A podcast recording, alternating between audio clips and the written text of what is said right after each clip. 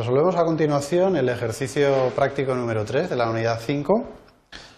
Estamos trabajando con escenarios, por lo tanto, de nuevo estamos trabajando la idea de simular situaciones y, en concreto, volvemos a probar la facilidad para comparar escenarios entre sí. En este caso vamos a probar la posibilidad de resumir escenarios a través de la generación de una tabla dinámica. Vamos a revisar el enunciado. Os decía que sobre el fichero resultante en el ejercicio anterior o en el primer ejercicio, obtuviéramos un resumen de escenario, en este caso para comparar los valores del capital, de los intereses y de la cuota total del primer mes de la devolución. Es decir, en el caso anterior, en el ejercicio 2, hemos visto que comprábamos una serie de celdas resultado que tenían relación con la cuota total. En este caso queremos ver el desglose de una cuota mensual y compararlo en los distintos escenarios. Nos dice que para ello utilicemos la técnica de la generación del resumen estático. Bien, veamos cómo se hace. Volvemos a recuperar la hoja de cálculo inicial, en la cual, accediendo al administrador de escenarios, menú herramientas, opción escenarios, pues veis que tenemos definidos escenarios.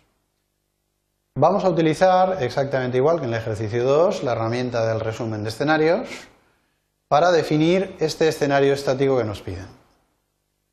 Selecciono de nuevo la primera opción y lo que va a cambiar con respecto al ejercicio 2 es las celdas resultado que quiero comparar en el resumen.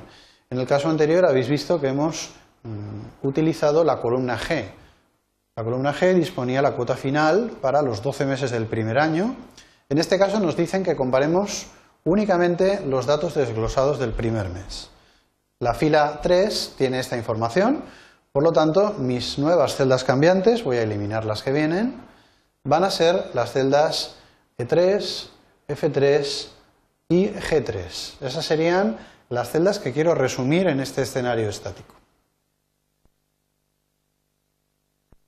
Bien, aceptando esa definición, en resumen, de la misma manera que antes, obtenemos una nueva solapa, una nueva hoja de cálculo en el libro, pero el contenido de esta hoja es distinto al anterior. Sí que es idéntica a la parte superior en cuanto a que tenemos en las primeras filas el nombre del escenario en cuestión, recordar una columna para cada uno de los escenarios definidos en mi hoja, también es igual la parte relacionada con las celdas cambiantes. Todos los escenarios tienen las celdas B2, B3 y B4 como celdas de simulación. Y lo que ha modificado con respecto al ejercicio 2 es eh, las celdas resultado, las celdas que estamos tratando de comparar en este resumen.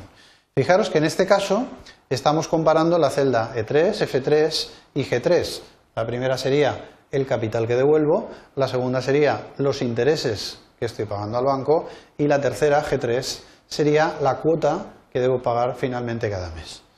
De nuevo, la potencia, digamos, de, de esta herramienta de comparación pues nos va a permitir, en este caso, comparar si devuelvo más o menos capital, si devuelvo o estoy pagando más o menos interés y finalmente si la cuota total es más grande o menos en función de la elección de escenario que haga. Bien, como veis es fácil aquí comparar si eh, uno de los cuatro escenarios o algunos de los cuatro escenarios son más o menos positivos para mí. Bien, esto ha sido todo en el ejercicio 3. Espero que os haya